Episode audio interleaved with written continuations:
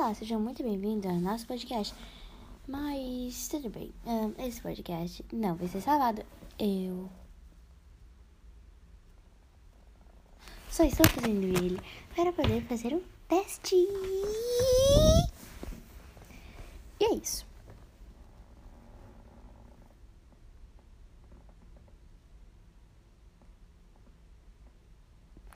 É isso.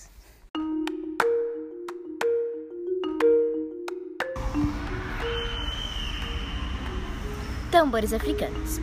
Conta-se que um dos maquinhos de nariz branco da região quiseram um dia trazer a lua para perto da Terra. Eles não tinham ideia de como executar tal efeito, até que o macaco menor sugeriu que uns subissem nos ombros dos outros a fim de alcançar a lua. O grupo de macacos colocou o plano em ação, e o macaquinho menor foi o último a subir, conseguindo chegar ao céu e agarrando-se à lua. Mas antes que conseguissem puxar o satélite, a pilha de macacos desmoronou e todos caíram, menos um macaquinho, que continuou agarrado à lua. Uma amizade então cresceu e a lua presenteou o pequeno animal com um maravilhoso tambor branco, que ele logo aprendeu a tocar. O macaquinho ficou por muito tempo morando na lua, mas um dia começou a sentir saudades da terra, de seus amigos e da natureza. E ele então pediu à sua amiga que o ajudasse a retornar para sua casa. A lua ficou chateada e respondeu: Mas por que você quer voltar? Não está feliz aqui com o tamborzinho que eu te dei? O macaco lhe explicou que gostava muito, mas que tinha saudades. A lua ficou com pena, prometeu ajudá-lo e lhe disse: Não toque o tambor enquanto não estiver em terra firme.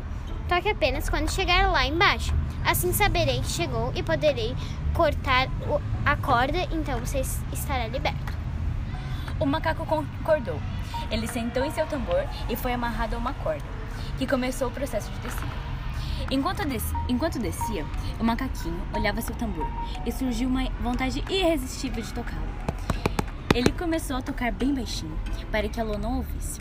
Mas mesmo assim, a lua escutou e cortou a corda conforme combinado. O macaco começou a cair e, ao chegar ao chão, não resistiu e morreu. Mas antes, uma menina que passeava perto viu a queda. Ela foi até o macaco e, e ele disse: Isso é um tambor, por favor, entregue ao povo de seu país. A menina pegou o instrumento e correu para, entregar às pessoas de sua família, contando o que havia acontecido. Todos adoraram o tambor e começaram a tocá-lo. Desde então, o povo africano produz seus próprios tambores e sempre que possível toca e dança ao som deles.